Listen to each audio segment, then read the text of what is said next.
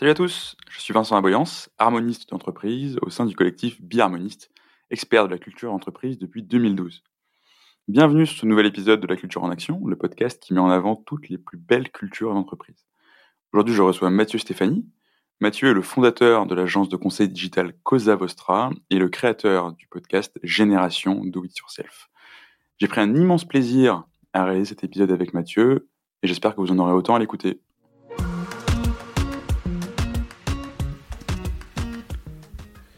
Et ça y est, euh, bah écoute, salut Mathieu, je suis vraiment ravi de te recevoir aujourd'hui euh, sur ce nouvel épisode de La Culture en Action. D'ailleurs, je pense que je suis pas le seul à être ravi, euh, parce que il faut savoir, tu as beaucoup d'auditeurs de, de génération de With Yourself euh, dans le collectif Biharmoniste. Euh, on faire un petit coucou euh, notamment à, à Valérie, qui travaille avec nous, qui m'aide toujours beaucoup pour préparer les podcasts.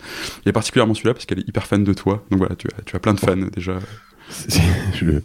alors déjà, salut Vincent, merci de, me euh, recevoir et salut Valérie parce que en effet, j'ai reçu euh, quelques messages et des échanges avec euh, Valérie et, c'est toujours hyper chouette d'avoir des feedbacks. Mais, mais voilà, je, je je sais pas tout à fait, je suis pas sûr qu'on puisse être fan de moi. Je, je fais un, un, un super job en ce moment qui m'éclate. Enfin, j'ai vraiment de la chance et je pense que c'est plus le le truc que j'ai construit que enfin voilà moi je suis en toute humilité je suis juste une personne comme toutes les autres hein, tu vois. Effectivement mais ça se ressent que tu t'éclates quand on quand on t'écoute parler donc c'est je pense que c'est ça qui fait que ça marche aussi bien. Euh, ouais. alors, écoute à, à part d'être juste une personne euh, comme les autres Mathieu est-ce que tu peux bah, rapidement te présenter? Euh, je pense que tu le feras toujours mieux que moi. Euh, et ben avec plaisir. Euh, je suis euh, un, homme français euh, de 41 ans. Euh, j'ai, euh, je suis marié depuis longtemps d'ailleurs, depuis bientôt 13 ans je crois, ou quelque chose comme ça. j'ai trois enfants. je suis entrepreneur dans le sang depuis est-ce que c'est depuis toujours? En tout cas, techniquement, avec un RCS et un cabis depuis 2005, et, et, et, dans le sang, je pense depuis depuis bien avant, depuis le lycée, le collège, enfin voilà. Euh, et, euh, et j'ai la chance euh, depuis quoi 2017, 2018 d'avoir un après après des années de de travail acharné et et, ouais de, passionné et, dont je me plains pas hein, absolument mais et de galères et de choses comme ça d'avoir tout un ensemble qui commence à être très cohérent, euh, tu vois, une forme d'accomplissement euh, professionnel en tout cas qui est, qui est, qui est, qui super. Et donc voilà, j'essaye de, le, de le faire fructifier. et quand je dis ça, c'est pas tant dans un, d'une manière économique parce que ou financière, je veux dire, en tout cas, mais plus d'une manière euh, aussi humaine et aventure. Aventure, euh, c'est vraiment ce qui m'éclate, quoi.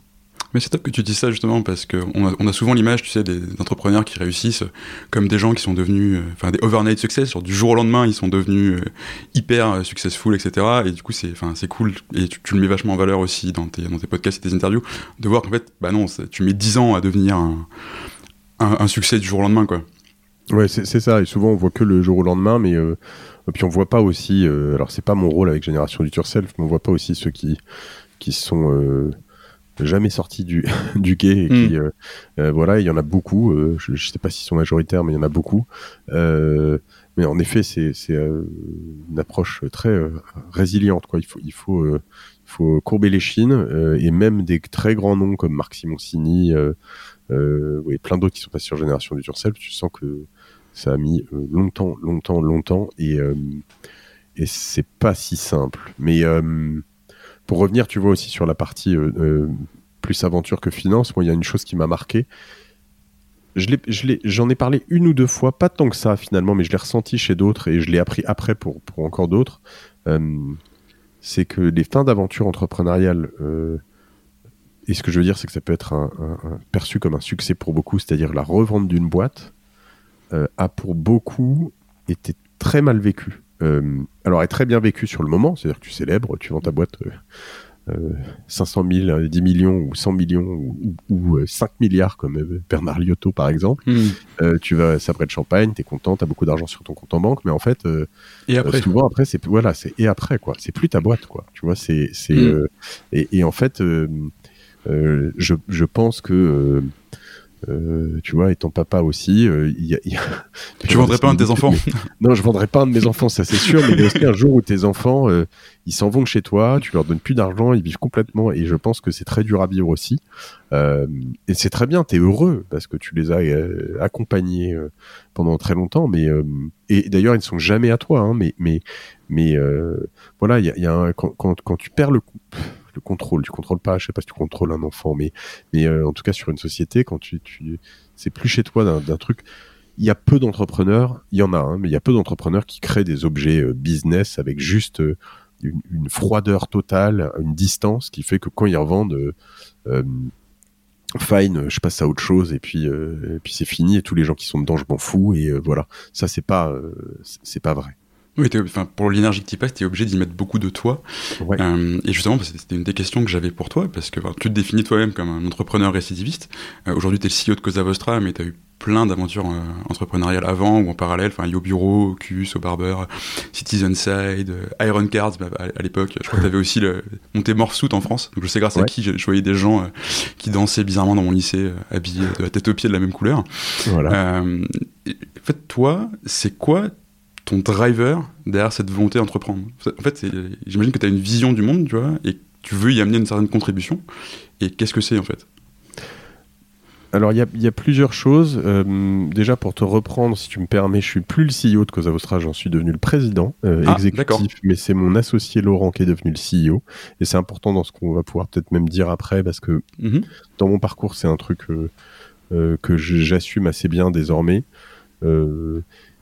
je crois que je suis assez, enfin non, je crois pas, je, suis assez créatif. Euh, et, moi, ce que j'aime euh, dans l'entrepreneuriat, c'est euh, pas mal ce qu'on appelle le zero to one, défini dans un mhm. livre éponyme de Peter Thiel. Peter Thiel, tout à fait. et je crois que là où j'ai de l'impact et où je suis fort, c'est c'est vraiment cette cette phase où où tu crées, tu testes, tu craches, tu progresses, tu euh, recrées, tu testes, tu craches, tu progresses et euh, tu arrives à un truc. Et en fait, euh, une partie dans laquelle je, m'éclate moins et, sur laquelle je n'excelle pas, c'est vraiment la, structuration qui vient ensuite. Hmm. et, je suis très admiratif des gens qui arrivent, alors, non seulement à faire ça, parce qu'il y en a qui, arrivent, qui sont très forts, mais que là-dedans, il y a aussi des gens qui sont très forts et qui l'ont fait à multiples reprises, mais déjà le faire une fois, c'est un truc de ouf. C'est-à-dire qu'ils vont créer une boîte, qui vont la faire passer de 0 euh, à 10, 15, 20, 30 personnes, à 100, à 200, à 500, à 5000, euh, et qui arrivent à la tête, tu vois, au bout de 5, 10 ans, d'une boîte qui a, euh, des, tu vois, littéralement des milliers de personnes, qui fait des centaines de millions, voire des milliards de chiffres d'affaires, et mm. qui reste toujours CEO de ce truc. Et ça, waouh, c'est un, honnêtement, tu passes de la personne qui, c'est souvent l'image que je prends, mais, mais en fait, euh, tous les entrepreneurs qui sont passés par là, de quoi je parle, c'est, toi qui achètes le PQ et le café, pour toi et tes deux associés, à euh, quelqu'un qui est, euh, tu vois, je prends un Mark Zuckerberg, je crois que la première fois où il est venu dans son bureau de Facebook à Paris, le bureau existait depuis trois ans. Et c'est probablement l'un des plus beaux bureaux parisiens. Tu vois, mmh, c'est quand même un truc de ouf. C'est-à-dire que je pense qu'il savait même pas euh, que, le truc était. Il est arrivé, il a fait ah, bah, c'est chouette ici, bah, c'est chez moi, tu vois. Enfin, c'est n'importe quoi. et, et, donc, euh, moi, je trouve ça complètement dingue. Euh, j'ai au moins cette.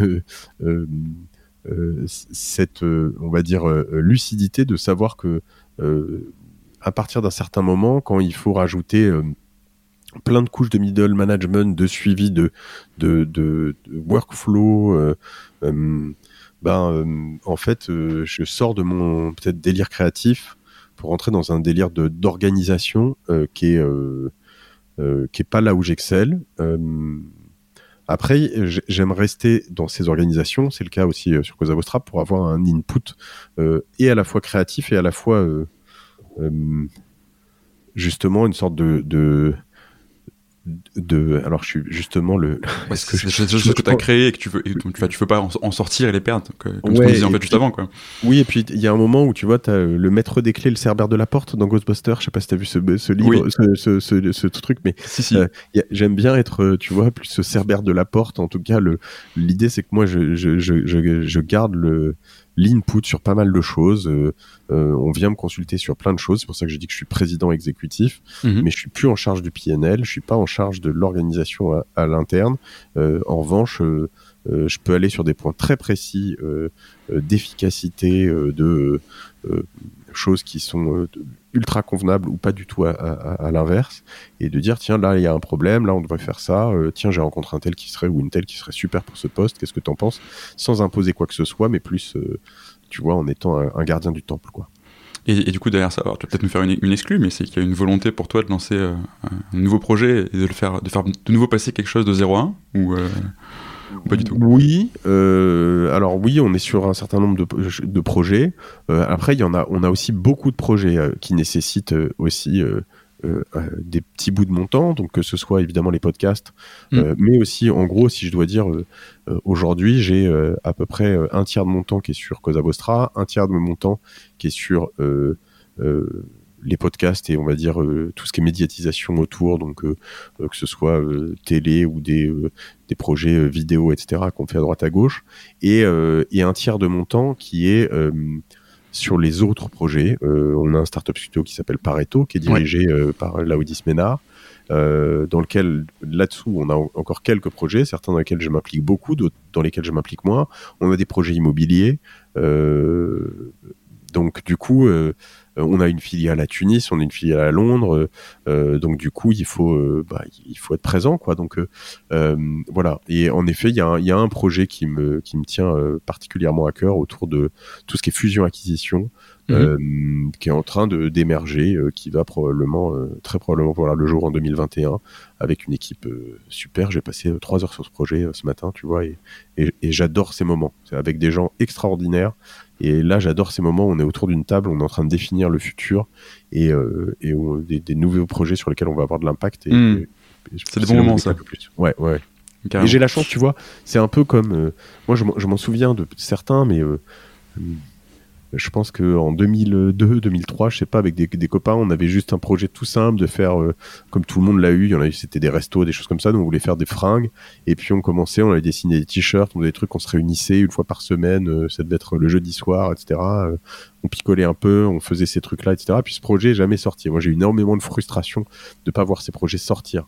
Et en fait, j'ai eu, on va dire, deux, deux triggers là-dessus dans ma vie qui étaient les projets et les voyages. J'avais plein de voyages euh, que je préparais avec plein de copains et puis, euh, puis à la fin, il y avait plus personne quand je voulais acheter les billets d'avion, donc euh, on partait hmm. pas. Et puis à un moment, je me suis dit, bon, bah, je vais acheter les billets d'avion. Et puis, ben, je suis parti tout seul. Euh, oui, des fois, tu, peux, euh, peux, plus attendre que tout le monde te suive, il faut faire les choses par toi-même, quoi. Exactement. Il y a un moment, et c'est vraiment très ancré dans la génération do it yourself, si tu veux, c'est mm. qu'à un moment, euh, on va toujours se chercher des excuses chez les autres, et de temps en temps, ben, les autres, ils suivent pas, ou de temps en temps, les autres, ils ont aussi besoin de l'étincelle, quoi. Et, et, et, en fait, être une étincelle par moment euh, et, pardon, hein, je, je, pense pas, je parle pas, je, me définis ni comme un soleil, euh, ni comme une étoile filante. Hein, je parle d'une étincelle. Non, non, mais c'est truc. C'est ce qui me parle en plus, donc vas-y. Tu, vois, euh, bah, être une étincelle à un moment, en fait, faut assumer que ça peut avoir une grande valeur. Euh, et il faut aussi le faire assumer ou le faire comprendre aux autres. C'est-à-dire que il y a plein de projets qui naissent pas sans l'étincelle, voire peut-être tous les projets ne naissent pas sans l'étincelle. Et euh, il y a beaucoup de gens qui, au bout de 3-4 ans, euh, tu vois, si je reviens sur ce 0 to 1, si je mettais par exemple en face de 0 to 1, c'est pas forcément le but, hein, c'est pas de 0 à 1 million de chiffre d'affaires, mais si je voulais mm-hmm. mettre ça par exemple, ça peut être 0 to 1 de 1 0 à, à 20 personnes, ça peut être 0 to 1, tout dépend des objectifs que tu te mets à 1, tu vois. Mm-hmm. Mais si tu mets, euh, juste pour, pour donner un élément de comparaison de 0 à 1 million de, chiffre d'affaires, et que toi tu lâches les rênes parce que tu dis c'est plus ce que tu veux faire à 1 million, et que la boîte va à 50, 60, 100 millions, est-ce qu'on peut te dire, mettons pour 100 millions, que tu n'as créé que 1% de la valeur et que en fait, euh, ben, si tu as 20%, 30%, 50% d'equity, c'est pas logique et, et ils sont pas mérités. Beaucoup de gens vont raisonner comme ça. Et, euh, et, ça, pour moi, euh, c'est euh, inadmissible. Parce que bah, surtout que le 0 à 1 million, c'est peut-être là le, c'est, le plus difficile, tu vois. Enfin, ah, bah, oui, oui, souvent, c'est là où tu es mal payé, où tu achètes le PQ et le café, je le rappelle, où tu changes trois fois de bureau, où tu as des tas de galères, où personne veut bosser pour toi, où personne veut te financer, où personne veut. Enfin voilà, c'est. voilà. Et après, quand tu arrives, je dis pas que c'est facile, encore une fois, si c'était facile, et peut-être que j'aimerais faire ça, mais souvent, les, pas toujours, mais souvent les gens qui arrivent après, ils arrivent dans un fauteuil euh, euh, avec potentiellement un bon salaire, des bonnes conditions, des tas de choses. Euh, Une machine qui tourne, des, des, clients récurrents. Exactement. Donc oui, peut-être qu'ils vont décupler le business, mais voilà. Et donc cette répartition de, de valeur derrière, c'est un, un, sujet, un vaste sujet, je pense inépuisable, mm. et, mais qui, qui, est intéressant aussi, qui me passionne d'ailleurs. Et alors, du coup, euh, pour revenir sur, la, sur le prisme de la culture d'entreprise, euh, j'ai une conviction qui est assez forte, c'est que la culture, ça part beaucoup et d'abord euh, des fondateurs. C'est quand même un acte de, leadership qui est très fort. toi, dans toutes les entreprises que tu as créées, en fait, quel est l'élément enfin, clé de ta personnalité qui va imprégner ou infuser la culture de toutes ces entreprises? Alors déjà, la personnalité, elle évolue. Euh, il y a des fondamentaux qui sont là, mais euh, euh, voilà, je suis plus du tout le même entrepreneur qu'entre 2005 et 2010, tu vois, mhm. parce que parce que le monde est différent, parce que j'ai grandi, parce que je pense que le monde est, d'ailleurs sous point d'aspect, plein d'aspects, hein, mais meilleur en tout cas, notamment la manière dont, tu travailles avec tes collaborateurs. Je, pense qu'il y a, y, a y a un moment où, tu vois, on on se présentait devant son boss euh, avec beaucoup de. Enfin, c'était vraiment. Euh, je sais pas, tu vois, une, hmm. sorte de. De déférence. Euh. Déférence, exactement. Merci, je hmm. cherchais le. voilà. Et donc. Aujourd'hui, je pense qu'on travaille beaucoup plus en équipe et, ça me va beaucoup mieux. Tu vois, faut faire attention. moi, j'ai une tendance à, lâcher très vite beaucoup de responsabilités hmm. et peut-être pas suffisamment accompagner euh, les personnes autour de nous. Donc ça, je, travaille là-dessus parce qu'il y a des gens qui ont, ce besoin. Mhm. Euh, mais voilà, donc euh, déjà, je pense qu'il y a cette partie où on évolue, on n'est pas la même personne, donc voilà, et on évolue potentiellement aussi au sein d'une même entreprise. les fondateurs peuvent évoluer, etc. Mhm. Alors, pour, pour, te répondre à ta question, moi, je viens quand même d'une d'une éducation dans laquelle on a confiance, euh, dans laquelle on, a, euh, on, a, quand je dis on a confiance, c'est ouais, je, je, crois qu'un des trucs que je que je déteste par dessus tout, euh, c'est la trahison, quoi. Et, ça, mm. tu vois, je pense que je peux pas quelqu'un qui me trahit, ça n'arrive qu'une fois, tu vois, et, et ça c'est clair. mais il y avait quand même des écoles de business où euh, en fait euh, c'était sans foi ni loi quoi. Ça c'est pas du tout du tout du tout le euh, la politique maison. ça existe encore hein, et à tous les niveaux de business, de très très bas jusque enfin très très petit, on va dire très très haut. Ça marche pas à long terme ça. Tu peux tu peux pas créer une entreprise saine et, avoir des relations longues avec tes clients, tes associés etc. en, ayant ce ce mindset. Non mais c'est même pas toujours forcément que dans l'entreprise, c'est-à-dire que même dans des gros deals que je peux suivre de près ou loin sur des startups très connues, etc., dans lesquelles tu as un actionnaire qui veut sortir et d'autres qui veulent rentrer, avec euh, des, sortes de tractations terribles derrière euh, pour essayer d'enfler celui qui, qui, veut sortir. Euh, dévaloriser la boîte big time pour revaloriser et puis comme on parle en hmm. dizaines ou en centaines de millions bah à la fin je sais pas ce que tu veux dire par ça marche pas mais ça peut marcher en tout cas financièrement quoi et, et sans être non plus tout en restant dans une forme de légalité etc etc mais voilà ça, je, l'ai vécu euh, plusieurs fois aussi, dans, pas avec les mêmes personnes, hein, évidemment, parce que euh, je le disais tout à l'heure, ça, n'arrive qu'une fois. Mais, euh, mais en revanche, voilà, ça c'est un truc que je fuis assez volontiers. Alors quand je dis je fuis, ça veut dire que je m'en extirpe sans forcément fuir mes responsabilités. Hein, mais voilà, je, dès qu'il y a des, choses qui se passent comme ça, je vais me battre pour, pour tirer mon, tu vois mon, profit ou euh, voilà mais en l'occurrence euh, je, je, je reste pas dans un business dans lequel euh, on, arrive là-dessus après au-delà de cette confiance moi je suis dans une approche qui est très quali mhm. plus que quantitatives. c'est des questions encore qu'on évoquait avec mes associés hier sur Cosa Vostra et voilà qui nous nos objectifs ils sont ils sont avant d'être chiffrés en croissance ils sont vraiment plutôt OKR en, mhm en, voilà, en qualité de travail. Ça, c'est hyper important parce qu'en fait, euh, ça reste sur la. Finalement, c'est très lié à la confiance. Hein. mais euh, euh, plus je sais que j'ai des clients qui sont contents de mon job, plus je sais que je vais ben, garder ces clients déjà, ce qui est très important. Oui, tout à fait.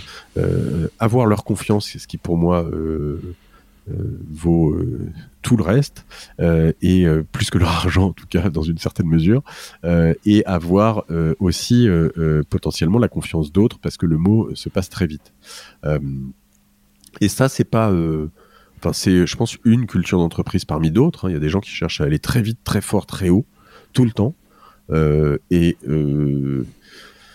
peut-être qu'il y a des cas où tu pourras me dire c'est pas ça n'a pas été comme ça, mais généralement c'est toujours au détriment de la qualité.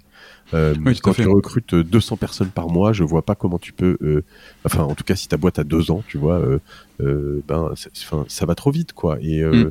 et donc du coup, voilà, moi mon, approche elle est quand même beaucoup comme ça. Je m'inspire là-dessus de, tu vois, de même de, de révélations que j'ai pu avoir dans l'année passée avec un podcast de Wondery qui s'appelle Garde Business. Je crois que je sais pas, je crois que j'avais mm. écouté en anglais Business Wars qui était sur euh, notamment euh, euh, Patagonia versus North Face et où le, le CEO de Patagonia au début des années 90 dit en fait à partir de maintenant on va limiter notre croissance à je crois que c'était 35% par an, pas plus. Mm. Euh, parce qu'ils avaient vécu une année noire à cause de, crise extérieure, euh, de crise économique extérieure à, Patagonia.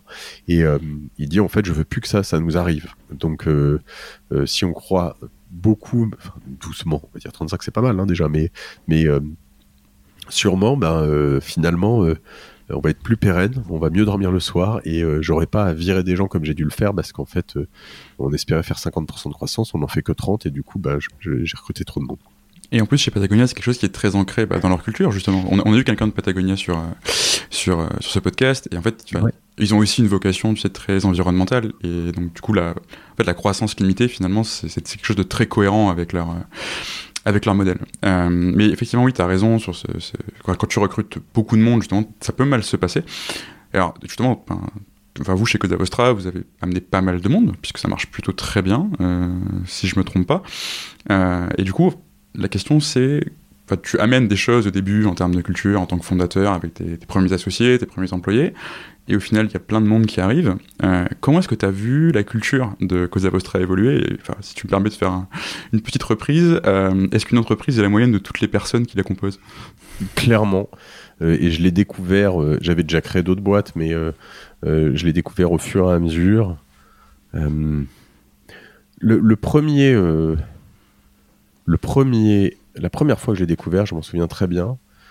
Euh, comme tu le sais, euh, je suis très porté sur les contenus et, donc mhm. euh, j'étais vraiment, on va dire, là aussi le, le, le, gardien des contenus qui sortaient de chez Cosa Vostra. Et puis à un moment, notre équipe contenu s'est mise à sortir des contenus de Cosa Vostra sur les que j'avais pas relus que j'avais même pas vu partir. J'étais ni décisionnaire sur qu'est-ce qu'on allait publier, pourquoi, comment. Euh, voilà. Et donc là, tu te dis, attends, c'est intéressant. Sur les réseaux sociaux, je découvre des contenus de Cosa Vostra que je ne je ne connais pas en fait, mhm. que j'ai pas lu, que j'ai pas relu et euh, que je découvre comme tout le monde sur des réseaux sociaux. Et là, tu te dis c'est vraiment intéressant parce que donc cette boîte, alors après il y a plein d'autres aspects hein, sur des projets qui sortent, sur des gens qui personnes qui sont recrutées, euh, des euh, enfin à tous les niveaux, tu vois, des, des, virements qui sont faits à la banque que j'ai pas signé. Enfin voilà, tu as, quand même des tas d'étapes, mais pour moi ça ça a été très fort parce que tu te dis attends vers l'extérieur. sur quelque chose d'aussi visible que normalement je contrôle moi, ça y est, euh, cette boîte est en train de s'émanciper. Elle a sa vie propre, ouais. Ouais, et, ça, c'est hyper intéressant. Et donc après, euh, c'était la première étape. Et, derrière, il y a, un an à peu près, enfin, en 2019, on a fait euh, un travail sur les valeurs. Tout le monde en parlait depuis longtemps, mais mhm. on le repoussait un petit peu. et ça a duré longtemps parce qu'on l'a pris un peu à l'envers, parce qu'on essayait de faire des trucs bien et cool, et, euh, et pas forcément euh, ce qu'on était. ce que vous étiez vous-même? Et il y a ce livre. Ah, tu vas me citer Ben Horowitz, je le. Ouais, exactement. ben Horowitz, What we do is who, who we are. what you do is who you are, en tout cas. Mais, et, et là, j'ai eu une sorte de choc en me disant, mais ok, attends, allons chercher ce qu'on a fait et, et, du coup ce qu'on est. Euh, et tu vois, on a accouché euh, du coup très facilement en quelques jours, quelques semaines, en tout cas, euh, de nos valeurs qui étaient pragmatisme, intégrité et courage. Et elles sont assez originales en fait, je pense, ces valeurs parce que souvent on va avoir des bienveillances, des machins. Oui, bon, très bien. Je pense qu'on est bienveillant aussi, on mhm. essaye de l'être, mais mais pour nous, euh, tu vois, on a rajouté des choses parce qu'on n'arrivait pas à, à, tout mettre, mais euh, euh, bah, je les ai en anglais, mais a daily dose of discipline, fun, creativity and optimism. Mhm. ça, c'est, on va dire, des sous-jacents. Mais voilà, par exemple, on a eu des gros débats sur discipline parce que moi, j'étais plutôt assez pro mettre discipline dans nos valeurs et puis mes, mes, mes associés, tout le monde trouvait que ça faisait un peu facho. Euh, alors, alors qu'on n'est pas du tout comme ça, mais euh, tu vois, le mettre en haut, euh, voilà. Donc, et en effet, je pense que c'est mieux là où c'est aujourd'hui, mais voilà, un, tu vois, un mot important. c'était sur un échange que j'ai eu sur Génération du, Self avec Anne Méo. Mhm. le courage, tu vois. je pense que je te parlais de trahison tout à l'heure, mais les, gens qui, qui, fuient euh, leurs responsabilités, qui euh, voilà, je pense que ça c'est un truc aussi qui me qui me qui me crispe. Mm. Et euh, le courage, c'est vraiment quelque chose qu'on a depuis le début avec mes quatre associés, mais qu'on a, je crois, vraiment su aussi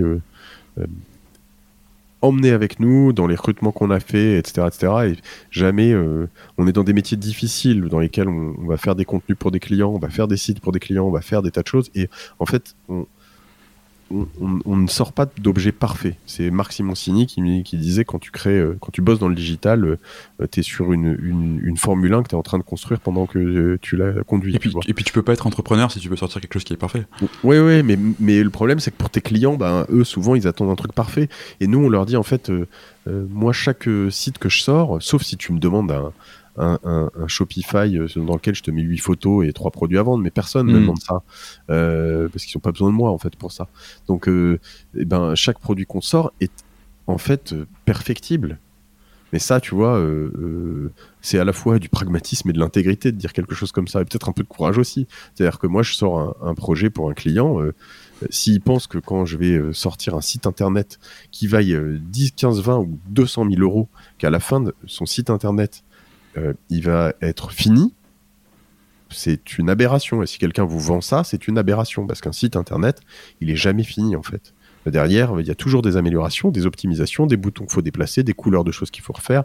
Et voilà. Et en fait, je pense que si tu pars déjà dans cette euh, logique, eh bien, tu, tu, euh, tu sais que en fait, euh, c'est le début d'une aventure, mais euh, quand tu expliques à des clients, je sais pas, là, qui sont dans du e-commerce, euh, dans du commerce traditionnel, que leur site internet, ça doit être leur première boutique, tu vois, s'ils ont des boutiques mm. en propre, s'ils viennent pas du digital, souvent certains clients vont me dire encore en 2020, non, mais ça n'arrivera jamais, ma première boutique a fait 4 millions d'euros de chiffre d'affaires, etc. Ben, oui, mais justement, on doit être de loin la première boutique sur le, le digital. Et aujourd'hui, on a emmené pas mal de clients là-dessus en particulier en 2020 avec euh, euh, les effets de la pandémie sur lesquels en fait euh, pas tant par le, fait du baisse des chiffres d'affaires, parce qu'on pourrait dire oui c'est facile de, devenir la première boutique vu que les autres ont été fermés. bien sûr. même si tu n'augmentes pas le chiffre d'affaires, tu es la première boutique. Non, on a vraiment fait péter leur chiffre d'affaires en ligne et, et en même temps pas forcément tant diminuer leur chiffre d'affaires pour certains offline, des clients internationaux.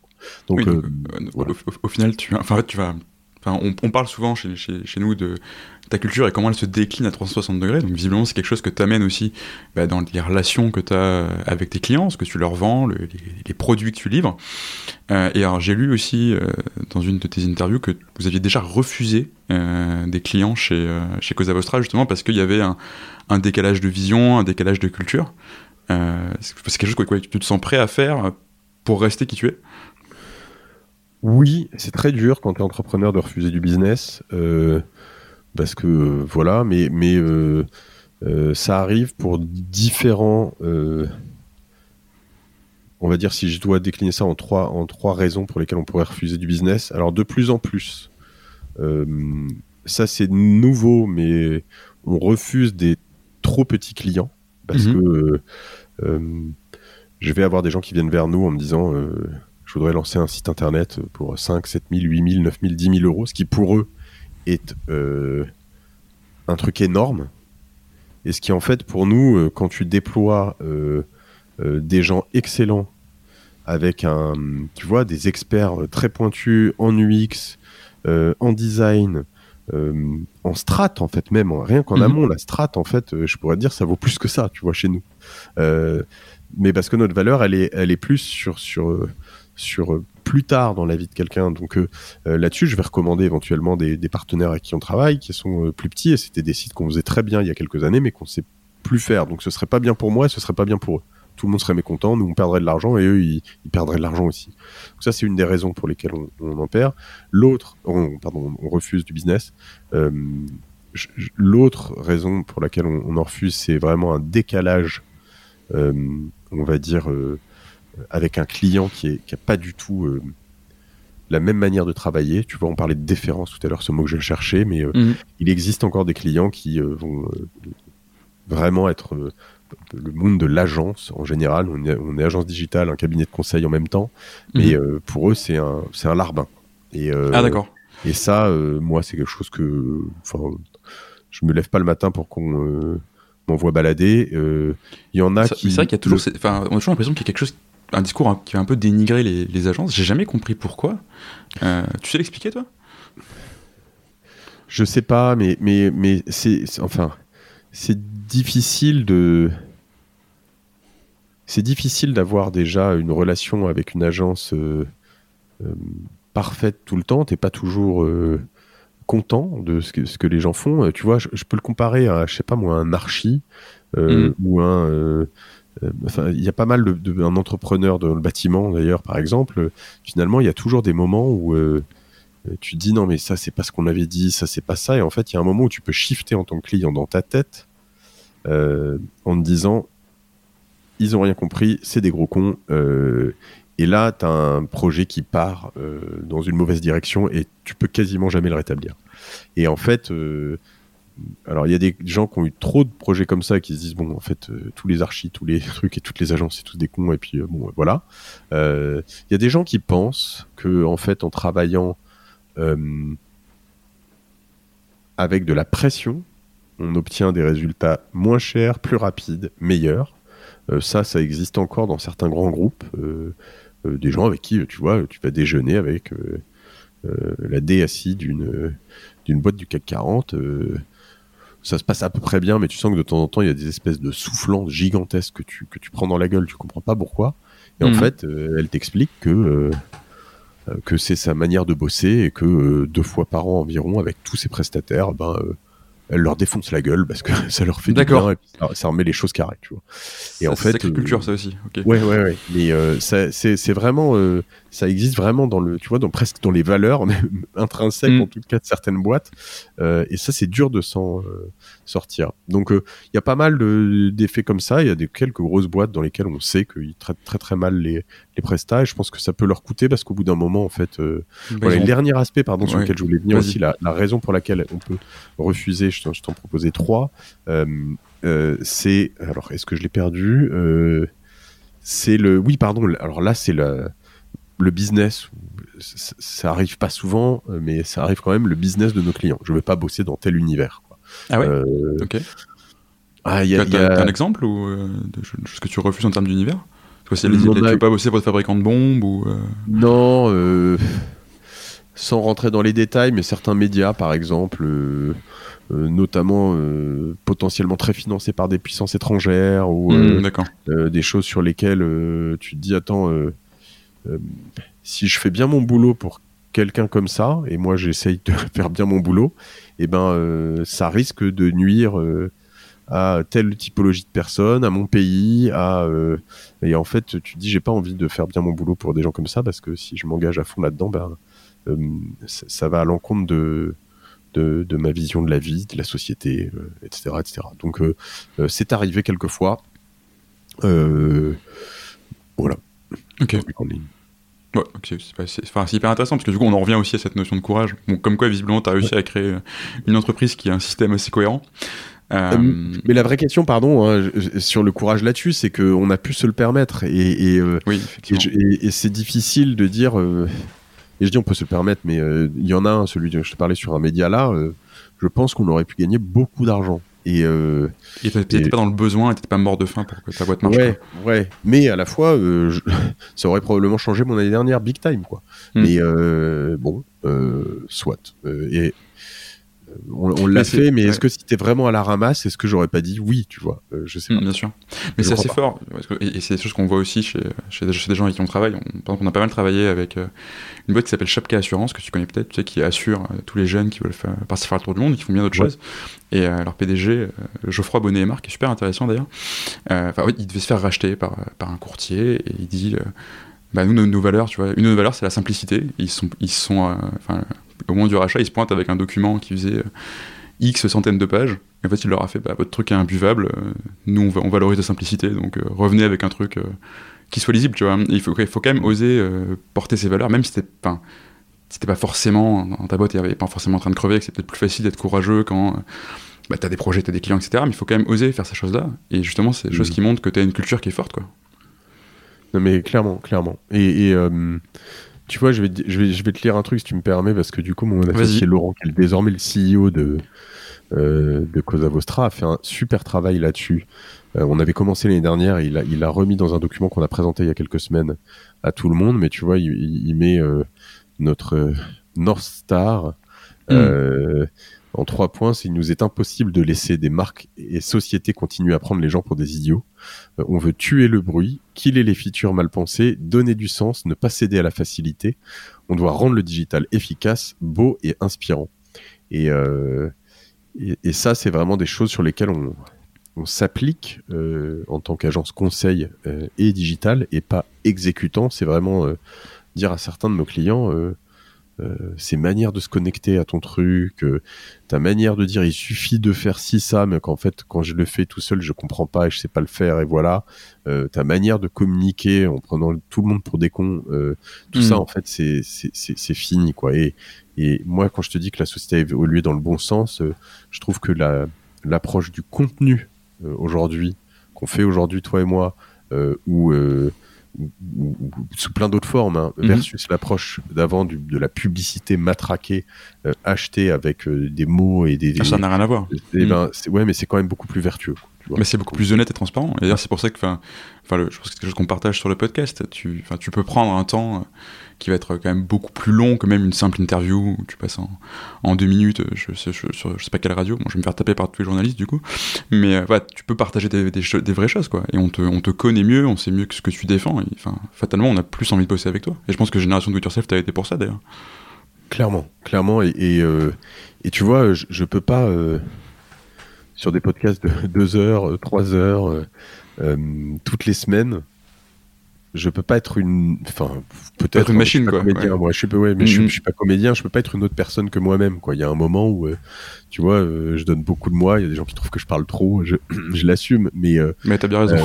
mais en l'occurrence tu vois à un moment si, si ce, ce contenu fonctionne c'est que ben, nos auditeurs les plus fidèles viennent ensuite vers Cosa Vostra en, comprend ce en comprenant ce qu'on est ce qu'on fait. Et tu vois je pense qu'on est à pas loin de 100% euh, des cas de personnes qui viennent vers nous grâce au podcast, euh, au, pluriel d'ailleurs, parce qu'il y a le panier de mon associé justement Laurent, il y en a mm. plusieurs de plus en plus là. Euh, ils viennent avec des, des, antennes dans la bonne direction pour travailler avec nous, ce qui fait qu'on a des projets qui sont plus efficaces et, en fait, on, arrive en tout cas nettement moins facilement dans cette, euh, cette histoire de l'architecte avec l'interrupteur. Ouais, ta compréhension, tu vois. tout à fait. Euh, parce qu'on se comprend dès le début. Ok. Et il y a un truc que tu as dit qui était intéressant tout à l'heure quand tu parlais du travail que vous avez fait sur vos valeurs. Euh, tu parlais justement de la, discipline, que, ça, ça, faisait un peu facho ou pas.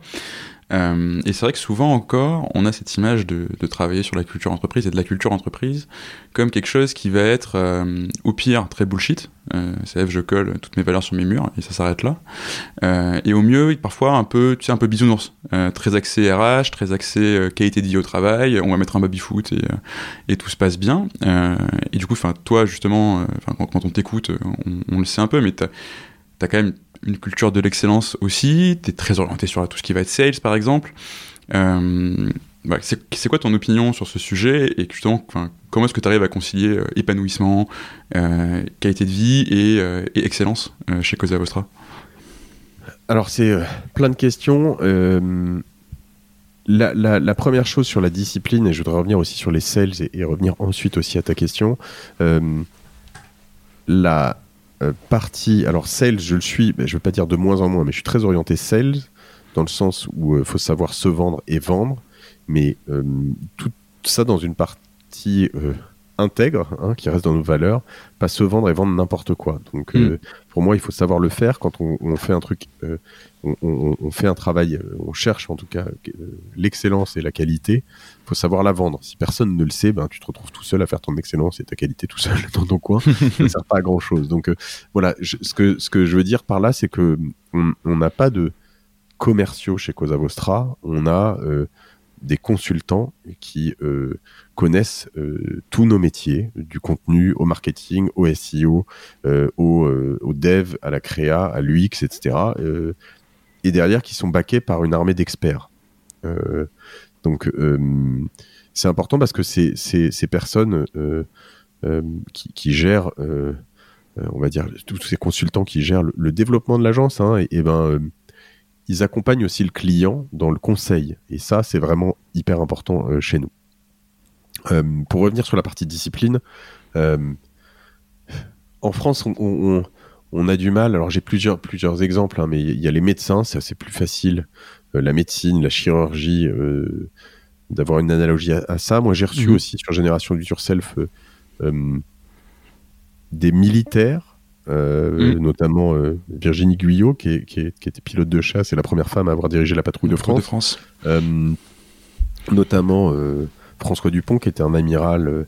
Quand on écoute ces épisodes, ce que je veux dire, c'est qu'en France, on a du mal à s'identifier à l'armée. On n'aime pas trop l'armée. C'est pas, euh, voilà, moi, j'ai euh, une admiration sans borne pour ces personnes, euh, chez qui tu vois l'humanité qui s'est créée euh, au fil de leur carrière dans l'armée. Et, et, tu le vois aussi dans la médecine. Hein, c'est pareil dans la médecine. c'est qu'en fait, à un moment, si tu fais de la merde il y a mort d'homme, tu vois. Mm. Et potentiellement, euh, alors mort d'homme parce que tu as, tes copains qui, qui, qui, qui, se font tuer, ou mort d'homme parce que tu as mal soigné quelqu'un, ou mort d'homme parce que tu as tiré sur la mauvaise personne avec ton avion, tu vois. Mm -hmm. euh, et donc, comment on règle ça? Par la discipline c'est très clair. Enfin, je veux dire, il n'y a pas, euh, tu vois, c'est pas, euh, non, non, attends, on va juste arranger un peu. C'est marrant, c'est hyper intéressant ce que tu dis, parce que c'est une phrase qu'on entend super souvent euh, dans, le, dans, les cabinets, enfin, dans plein d'entreprises. Tu sais, nous, on fait des slides, on sauve pas des vies. Euh, ouais. Donc c'est pas grave quoi. Mais ça, ça me rend ouf. Moi, ça me rend ouf. Ça me rend ouf parce que en fait, du coup, du coup, j'ai le droit de faire de la merde. En fait, c'est ça. Tu vois? Enfin, je sais rien. Je, je veux dire. En, euh, en fait, ça, ça, ça, peut avoir un côté aussi où tu le dis à des gens qui se mettent une, une pression euh, parfois okay. très, très forte, tu vois. Je peux, je peux y revenir un peu là-dessus. Éventuellement, je pourrais. Je sais pas si je, je, je, je l'ai probablement déjà dit, mais euh, moi, quand même, dans l'absolu, ça me rend ouf. C'est-à-dire que c'est une manière de se décharger sur plein de choses. Et, et, je pense que je, je, pense pas que il faille nécessairement se tirer une balle ou mal dormir pendant des semaines parce que euh, tu as fait une mauvaise stratégie SEO, ok, c'est peut-être plus facile à, à encaisser que mmh, euh, d'avoir euh, tiré sur le mauvais camp de réfugiés, tu vois. Euh, si je pense que tu ne tires pas sur un bon camp Ne tirons pas sur le camp de réfugiés, exactement. Voilà, c'est plus simple. Euh, mais, mais voilà, tu vois, non, je pensais, je me disais, il pourrait, sous, sous, sous couvert d'un camp de réfugiés, y avoir les mauvaises personnes. Bon. Mais, donc voilà, l'idée, elle est juste de dire que, que en tout cas, plus tu as des incidences euh, importantes et graves, plus tu vas intégrer ce paramètre discipline. Mmh. Euh, plus euh, tu vas voir des sportifs de haut niveau ou des artistes, même des hommes politiques, mais sportifs en, en particulier, plus tu vas avoir une, une, approche discipline. Un champion du monde n'est jamais champion du monde en étant les, les, les, pieds en éventail, quoi. Ça n'existe mm. pas, tu vois. Et, et, donc, du coup, il y a un moment, il faut assumer, par exemple, ce mot, parce que, parce qu'en fait, euh, si, euh, si, si, si, ta boîte n'est pas bien organisée, si euh, les, les, gens ne sont pas bien disciplinés, on en parle d'ailleurs avec Grégoire Gambato. c'est sa culture de l'à peu près de chez Germinal. exactement. Et, ben, on, a, eu Kevin Duchier, qui sont, sont DRH sur ce podcast, qui, nous a raconté ça aussi. Ouais. Ben voilà, la culture de l'à peu près, ça mène nulle part. Et tu vois, je pourrais te dire après, je, je, digresse un peu, mais euh, non, les, euh, tous ceux qui t'écoutent sont là pour ça. Hein. voilà. dans les autres euh, dictons qui me qui qui m'énervent big time, tu vas avoir le cordonnier le plus mal chaussé, tu vois. Et, hmm. et ça, c'est des agences digitales qui ont un site internet dégueulasse. c'est terrible ça. C'est impossible. bah, je me dis oui, bon, oui, mais on n'a pas le temps. Bah non, tu vois, c'est à la fois de la discipline et à la fois du voilà. Et nous, ben aujourd'hui moi j'ai pu impulser, tu vois, avec euh, Génération Do It Yourself, euh, euh, une approche contenue chez Cosa Vostra qui montre à mes collaborateurs d'abord en interne, parce que avant que ça, ait une incidence forte sur, sur notre business, ça a une incidence forte sur l'interne, eh bien, je leur montre que j'ai pu impulser un truc tout seul en disant, ben, regardez, nouvelle typologie de contenu, euh, nouvelle manière de l'aborder, nouveau temps très long alors que tout le monde fait du très court, nouveau voilà, et eh ben on n'est plus les, les, cordonniers les plus mal chaussés, euh, hmm. on essayait de se battre sur du SEO, sur des réseaux sociaux, sur des tas de choses sur lesquelles on n'arrivait pas complètement à émerger, ben on a réussi à émerger ailleurs. Et tant mieux. Que c'est assez unique, je pense, en termes de, de podcast entre guillemets, avec des gros guillemets hein, d'entreprise, mais je crois que vous en avez cinq, c'est ça? Enfin, Génération de ouais. que tout le monde connaît, la martingale que tu animes aussi, le panier que ton associé Laurent anime, Yves Disdendev, euh, et t'as Pitchpong, c'est ça? Pitchpong, et euh, on a Mediarama aussi, qui est un podcast sur la média, c'est le petit dernier qui est sorti euh, par mon associé François Desfossés, tu vois, je débriefais hier avec lui euh, là-dessus. Et euh, ça reste encore une je sais pas à quel point il sera mainstream mais c'est une niche c'est un, podcast sur les médias. Donc tu vas avoir euh, autant le, patron de, du digital et des ops de Radio France Laurent Frick qui va passer là-dessus avec un épisode passionnant que euh, Arthur de Villemandry qui, a créé une newsletter qui s'appelle euh, Magma, euh, après une autre qui s'appelait Planète, newsletter mhm. payante, hyper pointue, mais surtout très gros modèle de, je sais pas si tu as entendu parler de Substack. Si, si, bien sûr. Et donc il explique comment il fait du business sur Substack, comment il fait tout ça, et ça c'est, tu vois, t'es es presque sur des deux opposés de médias en fait, un truc public ultra mainstream et un truc niche basé sur de l'abonnement. Et les deux épisodes sont passionnants. Et François en tire un, un bénéfice, euh, donc François Desfossés, mon associé, qui est mhm. euh, non seulement euh, il rencontre des gens, donc Laurent et Arthur, qu'il ne connaissait pas avant d'enregistrer, en tout cas directement. ensuite, il apprend des choses. Il a l'opportunité de leur poser lui-même ses questions, etc. et enfin, il a donc il progresse. Il crée une visibilité pour lui et il crée des échanges avec des gens pas mal de gens qui sont du marché aujourd'hui euh, des médias qui lui renvoient des messages en disant c'est chambé ce que tu fais, tu vois. Mm. Donc il crée une crédibilité pour lui-même. Enfin, ça aligne plein de trucs. Et euh, tu vois, il, il me dit bah, c'est encore trop petit, ça fait je fais euh, euh à peine 1000 équipes, je crois qu'il est entre 500 et 1000 écoutes par épisode. Je lui dis non mais mets-toi en face de 500 ou 1000 personnes, tu verras que c'est pas si petit que ça. Donc euh, euh, brace yourself quoi. Mais voilà. Est-ce que j'ai répondu à ta question tout à l'heure? Je sais plus du coup parce que j'ai répondu aux bah, disciplines et voilà. Mais oui, en, fait ce que je, ce que je te disais c'est si, tu veux la, enfin, en fait quelque chose qui, qui m'agace sur la culture entreprise, c'est que souvent on te dit que c'est c'est un monde de bisounours quoi. Euh, et en fait, justement, enfin, toi, de ce que j'entends et de ce que j'ai vu de Coda Vostra avant, tu as réussi à créer une vraie culture super forte euh, chez Génération oui. Yourself et tu arrives à. Pardon, chez Coda Vostra, j'ai des bêtises. Euh, et tu arrives à, à, garder en fait ce, ce, ce truc d'excellence. Tu arrives à attirer des gens, tu arrives à avoir des gens qui, j'imagine, s'épanouissent euh, chez Cosa Vostra. Et voilà, donc je trouve ça intéressant de prendre cet exemple-là. Qui, qui et c'est clairement que pas tu peux travailler sans perdre ton, ton, ton, ton, excellence du tout, quoi. Au contraire. Oui, mais euh, alors je dois, je dois quand même poser un point de totale transparence, euh, disclaimer, c'est que c'est clairement pas une entreprise de bisounours, quoi. Parce que euh, euh, le pragmatisme, euh, l'intégrité et, et, toutes nos valeurs, finalement, que je t'ai mis en avant tout à mhm. l'heure, avec en second lieu la discipline, ben c'est ça ça se paye quoi. Enfin, c'est pas simple. Euh, ça a un coût euh, humain en tout cas pour chacun euh, qui est y compris le courage, hein, mais qui est qui est là. Et donc du coup, ça convient pas à tout le monde. Et et tu vois, en cette fin d'année 2020, chez nous, ça bosse très dur. Mmh on, on, est dans cette phase où on, on évolue d'une boîte où finalement on avait à, aller à 6 personnes, 7 personnes, à peu près un lien hiérarchique direct avec tout, le monde, à une boîte dans laquelle on, met une. On est obligé de passer par là parce que sinon tu peux pas donner assez de temps à, tout le monde en dessous. Donc on est obligé de mettre une, strate intermédiaire euh, là. Et, c'est dur parce qu'en fait, euh, pour réussir à véhiculer euh, et faire passer ces valeurs à tout le monde, ben, euh, c'est une attention particulière. Comment est-ce que mhm. tu t'assures que euh, la petite jeune de 24 ans qui euh, débarque chez Cosa Vostra, elle, elle, comprenne et elle intègre tout ça, qu'elle elle dise pas oui à tous les clients qui lui disent un peu bah faut faire ci, faut faire ça, et que bah, tu dis bah non en fait. si elle pense que c'est pas la bonne chose, d'être capable de lui dire, ben, je, pense que c'est pas la bonne chose, qui, enfin, tu vois, et tout ça, ben, euh, euh, et si et si elle le fait pas, nous on va lui dire bah si il faut le faire, tu vois. Et, mm. et donc c'est pas facile. Et, et, euh, et la facilité, tu vois, ça peut être souvent la culture de l'à peu près. Tout à fait. D'où l'intérêt d'avoir défini ce, ce, cadre et ces règles du jeu super claires en fait. que tu sais que tu vas chez Cosa Vostra, tu sais qui, qui, on est et du coup tu sais comment ça se passe quoi. Ouais, ouais, ouais. mais c'est voilà. Donc c'est exigeant envers soi-même beaucoup.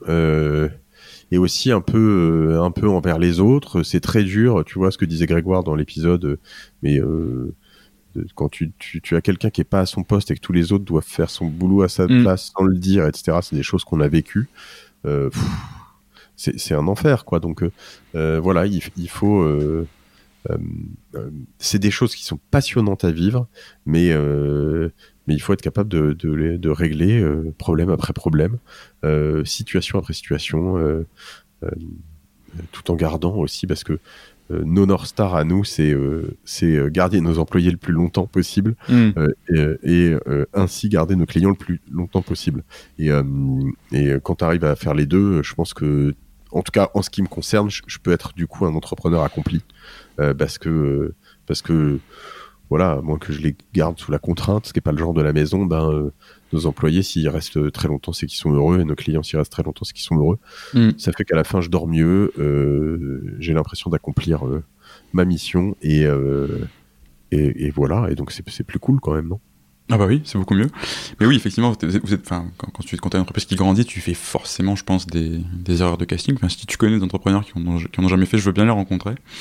et en fait, justement, qu'est-ce que tu en as appris Comment tu as changé ta manière de recruter euh, au fur et à mesure que tu, bah, que tu progresses dans cette aventure et dans ces, moments où tu onboard de plus en plus de gens?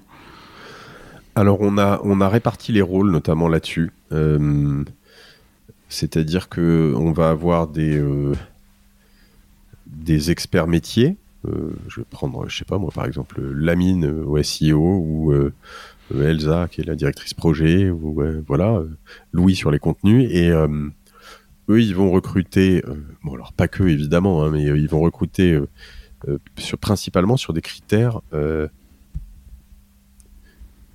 techniques, mhm. expertise, bon quand même passion, etc. Mais voilà très euh, axé là-dessus. Alors évidemment, euh, chacun doit quand même avoir un bon fit avec ses candidats, quoi. Mais euh, voilà. Et moi, par exemple, du coup, tu, prends quelqu'un qui est très très bon techniquement, un expert, tu vois, et qui fit pas forcément avec, ta culture.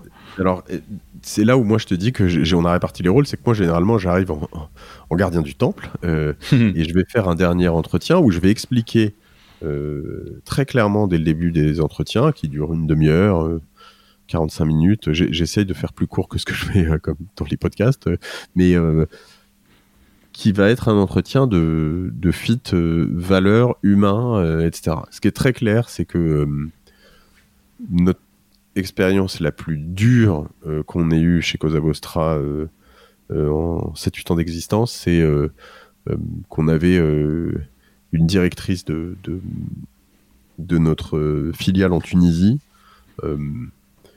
qui était une, femme excellente. Euh, j'ai toujours été ravi de la voir comme, euh, comme directrice parce que elle nous a aidé à faire vraiment grossir le bureau. C'était important pour nous en plus dans un pays comme ça où euh, en tout cas, pour, pour, correspondre à nos valeurs, nous, on voulait avoir une femme à la tête parce que ça permet aussi d'écrémer euh, des typologies de candidats parce que tu as des hommes qui veulent pas travailler pour une femme et nous, peu importe le ah pays, bon, euh, euh, je vais pas, je veux pas recruter des hommes qui veulent pas travailler pour une femme. C'est oui, je comprends. Euh, et ça doit exister en France aussi, hein, mais en tout cas là-bas, on, oui. on, en avait plus. Et il se trouve que euh, on, a découvert, je ne sais pas si elle l'est devenue ou si elle l'avait toujours été, mais que à un moment, elle, avait, euh,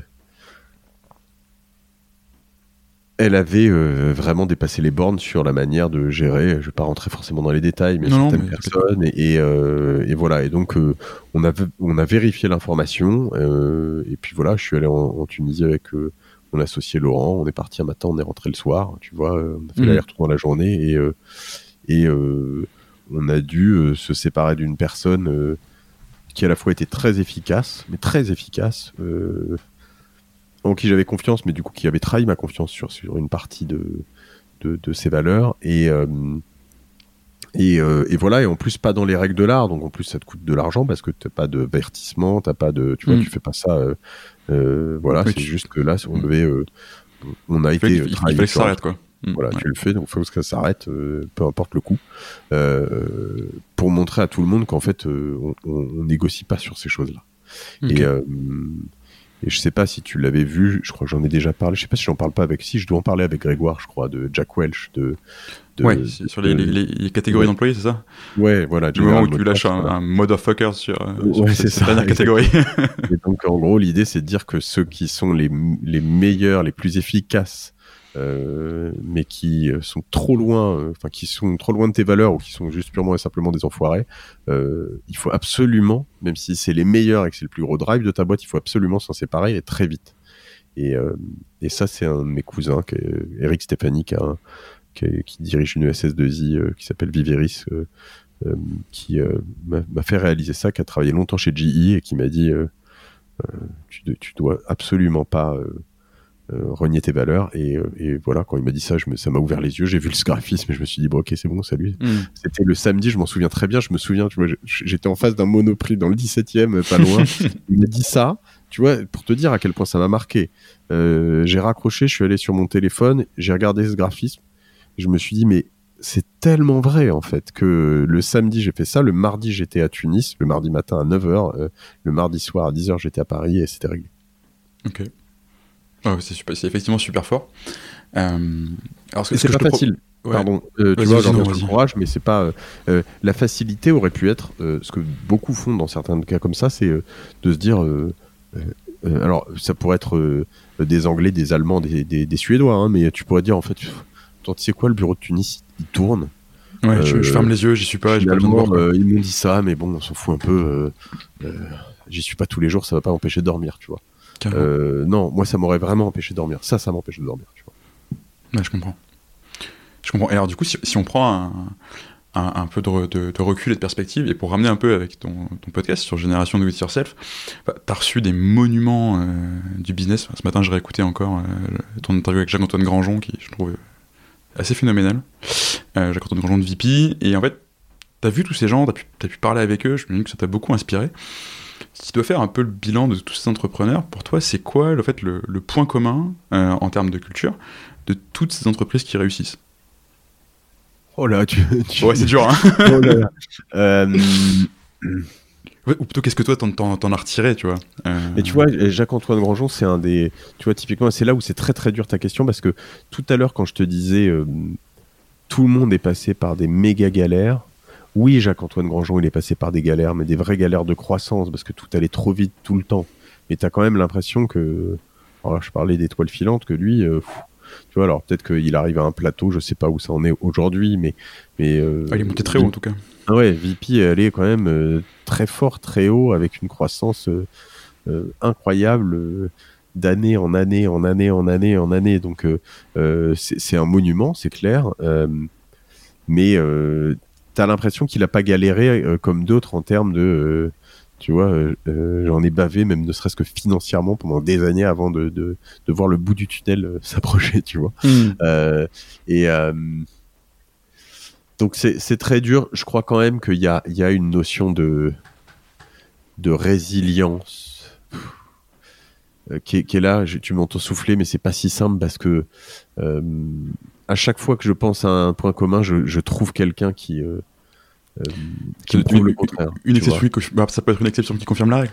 Oui, mais tu vois, par exemple, euh, Pierre Valade, euh, que j'ai interrogé quand je suis allé à New York, ça doit être en 2018, tu vois, mhm. qui a monté Sunrise, qui s'est fait racheter par Microsoft 100 millions en quelques années. Il faisait zéro de chiffre d'affaires. Il t'explique pourquoi il faisait zéro de chiffre d'affaires, pourquoi c'est comme ça qu'il a réussi à. Voilà, ça va un peu, c'est contre nature. Et c'est aussi là où lui, il est tellement contre nature, c'est qu'il va il va euh, te dire que même dans les époques où euh, il, est cartonné. Généralement, en fait, tous les entrepreneurs, ils bossent comme des chiens pendant des années, tout le temps, etc., mm. etc. Et puis à un moment, bon, euh, que ça commence à marcher, ils commencent à être entourés, ils arrivent à faire en sorte qu'ils réussissent à prendre leur samedi ou leur dimanche ou les deux au bout d'un moment.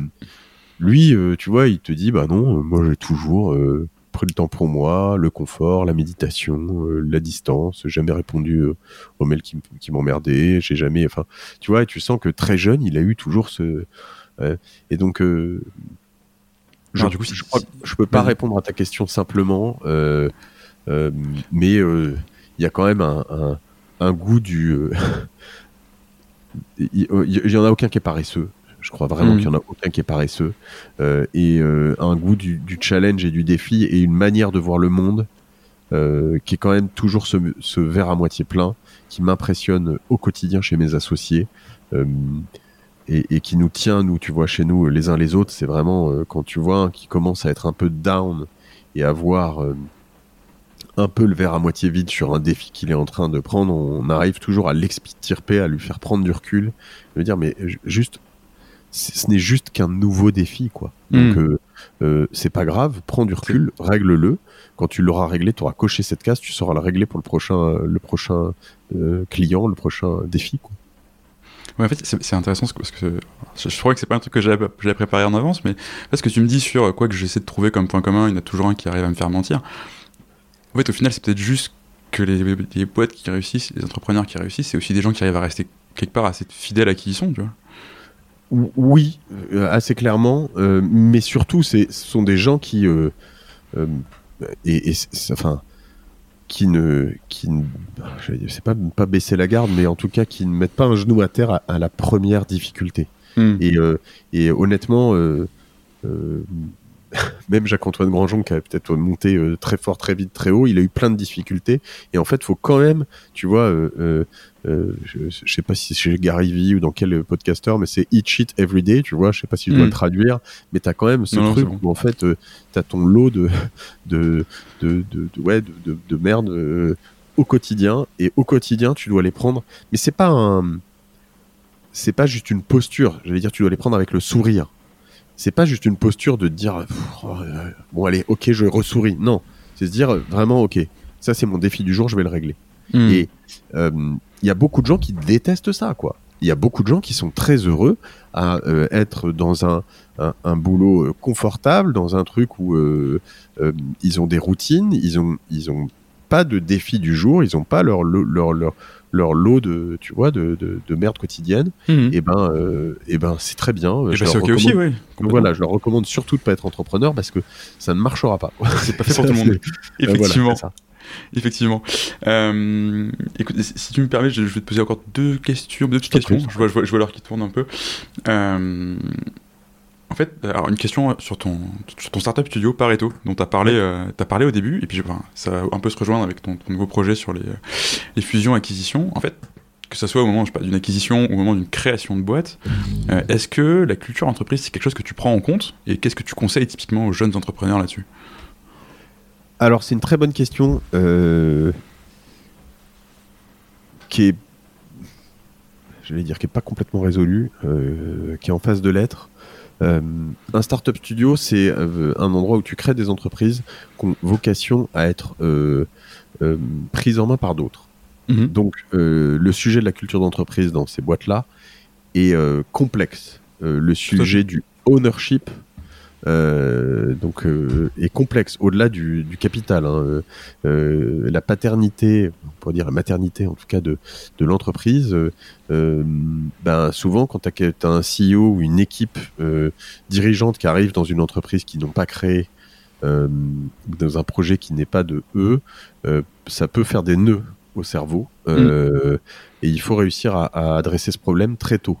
Euh, et donc, euh, dans des boîtes comme ça, la culture d'entreprise, assez vite, il faut la laisser euh, au CEO et à son CEO ou à ses voilà parce que à la CEO enfin aux personnes qui les prennent qui prennent le lead parce que une fois qu'ils sont partis c'est enfin une fois que c'est voilà que c'est eux qui, qui, ont pris les choses en main c'est leur boîte et mm. donc toi tu dois être capable dans cette partie euh, dans ce game de prendre aussi, de t'extraire, euh, ce qui est pas facile parce qu'à l'origine, tu as une idée, tu as fait des choses, etc. Et de dire, attends, c'est ta boîte, euh, l'ownership, il est à toi, le PNL, il est à toi, la culture, elle est à toi. donc voilà, débrouille-toi.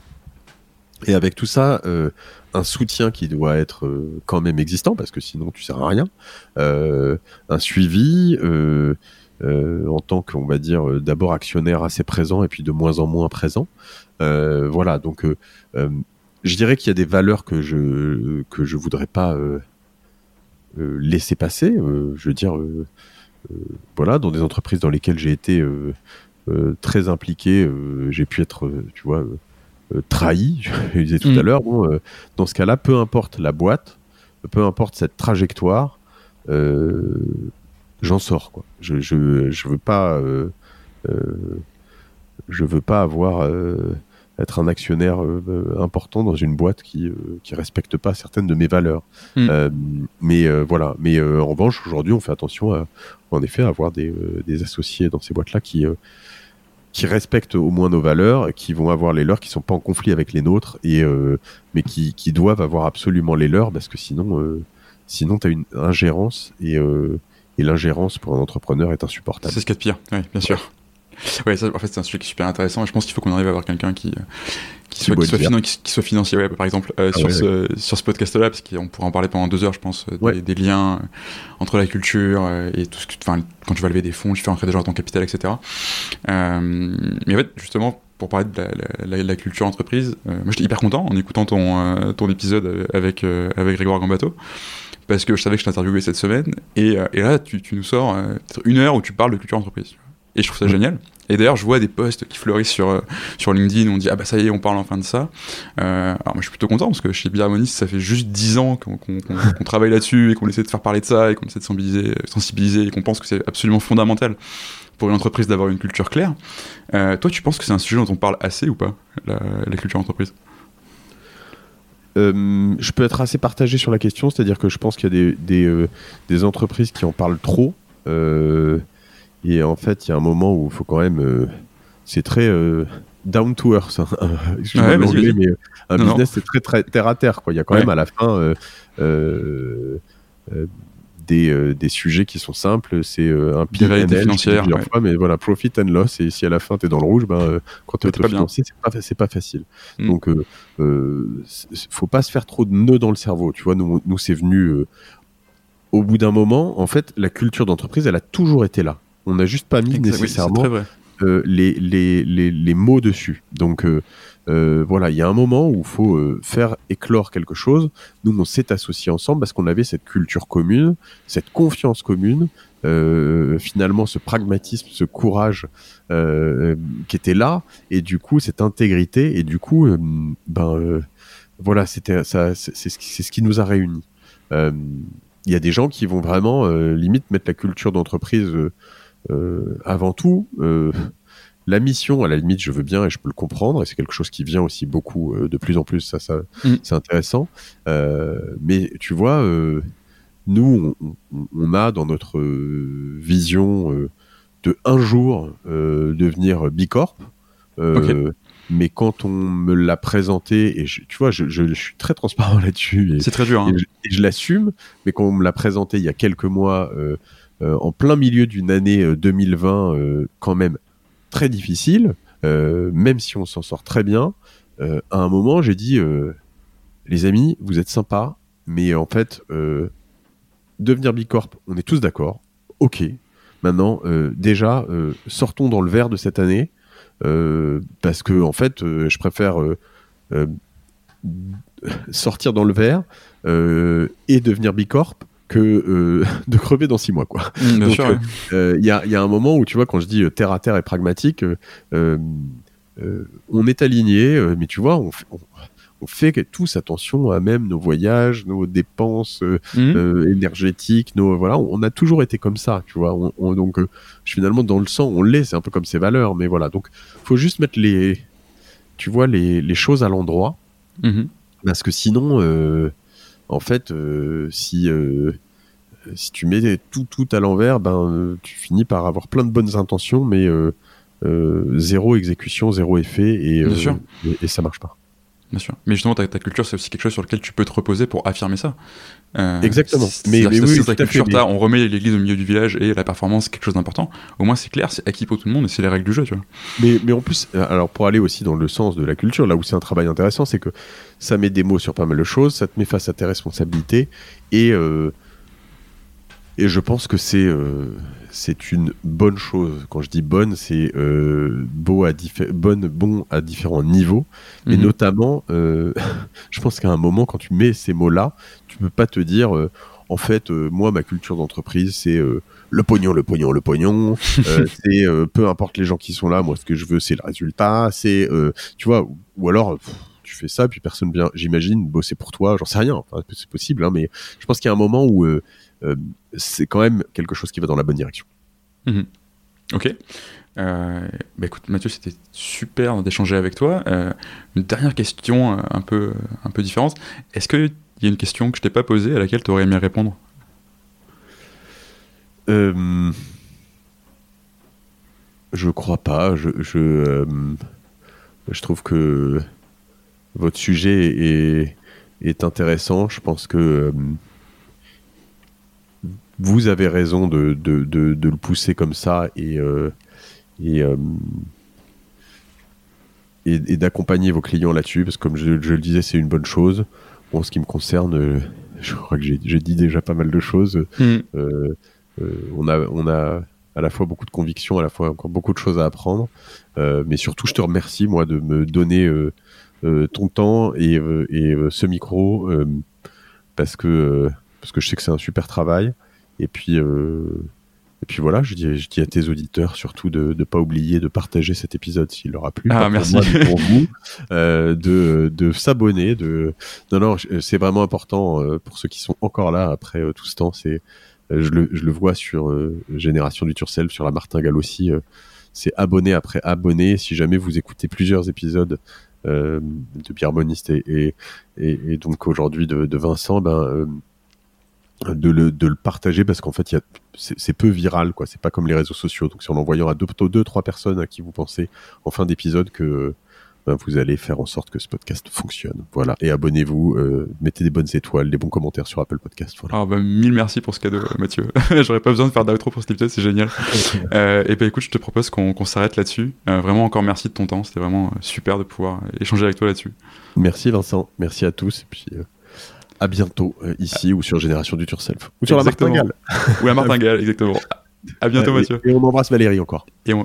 Elles sont très contentes. Merci, Mathieu. Salut. Salut.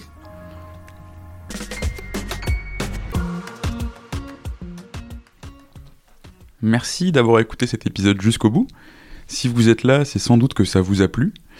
Si vous voulez nous aider, n'hésitez pas à partager cet épisode euh, à votre boss, à votre ami qui veut monter une startup depuis toujours, ou à toute personne qui pourrait être intéressée par la culture entreprise. Vous pouvez aussi vous abonner sur Apple Podcasts, Spotify ou toute bonne application de podcast. Et vous pouvez également nous laisser un avis 5 étoiles de préférence sur Apple Podcasts. A très bientôt pour un nouvel épisode et merci à tous.